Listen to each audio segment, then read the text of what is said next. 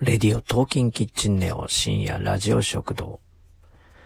えー、今日は、えー、転んでもいいが、えー、ただ、転んだと思わせるなということを話していきたいと思います。えー、まずこれを、うん、なんで、えー、言おうかと思ったかというと、あの、スノーボードをね、してるときに、あの、それがピンときたというか あの、上手い人っていうのは、あの、倒れても、何もなかったようにまた滑っていくっていう、そのシーンを見たときに、ああ、なるほど、これだな、と思ったね。あの、どんなすごい人でも転ぶんだけど、転び方だよね。うん。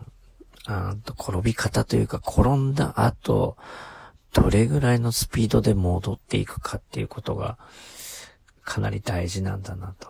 うん。あの、ね、いじけるのでも、なんだ、悲しむのでも、長い人ってのはもうダメだよね。うん。もちろんね、なんて言うんだろう、悲しんだりする心っていうのは、ね、どうやったって生まれちゃうものだけど、それをすぐこう、なかったかのように、あの、進める人っていうのは、がやっぱ、強いんじゃないかと。はい。で、その、転ぶっていうのは、こう、なんて言うんだろう。なんだろう、その姿を見せるっていうのは、こう、なんだろう、好き、好きを見せるみたいなもんで、好きっていうのはさ、やっぱ見せちゃダメなんだよね。うん。人は、あの、他人はさ、そこをついてくるからね。うん。その、それを肝に銘じておけば、そう簡単にね、弱音なんて吐かないはずだよね。うん。好きを見せるってことはさ、もう負けに行ってるのと同じだよね。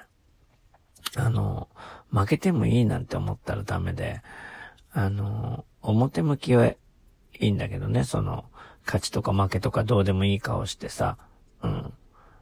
それで過ごしてもいいんだけど、実際は負けたらさ、終わりだからね。うん。隙を見せないように努力してさ、あのー、それでも好きが出ちゃう姿が、あの、人に好かれたりするわけで、好きだらけじゃさ、可愛くも映らないからね。うん。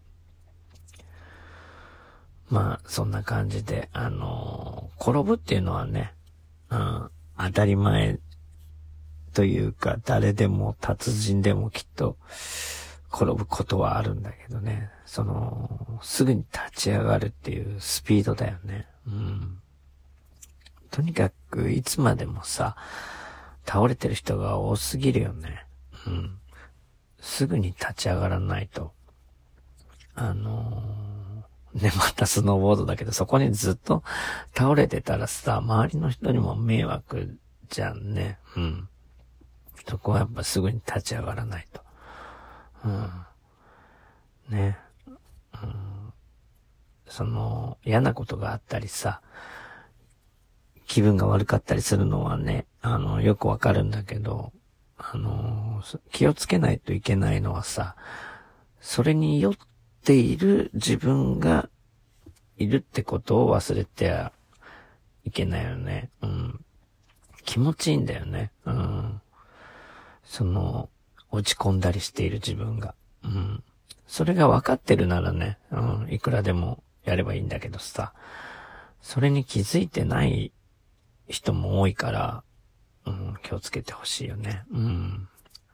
まあ、とにかく、もう、一瞬で立ち上がるというか、もう倒れたとも思わせないみたいな。そんな感じで、あのー、倒れたらすぐに立ち上がる訓練をしましょう。うん、これ訓練で結構どうにかなっていくんじゃないかな。うん。なかったことにする訓練みたいな。それがやっぱ、頻繁にっていうか、時間が短い人が、やっぱりいろんなことを成していってるんではないかと思います。それでは。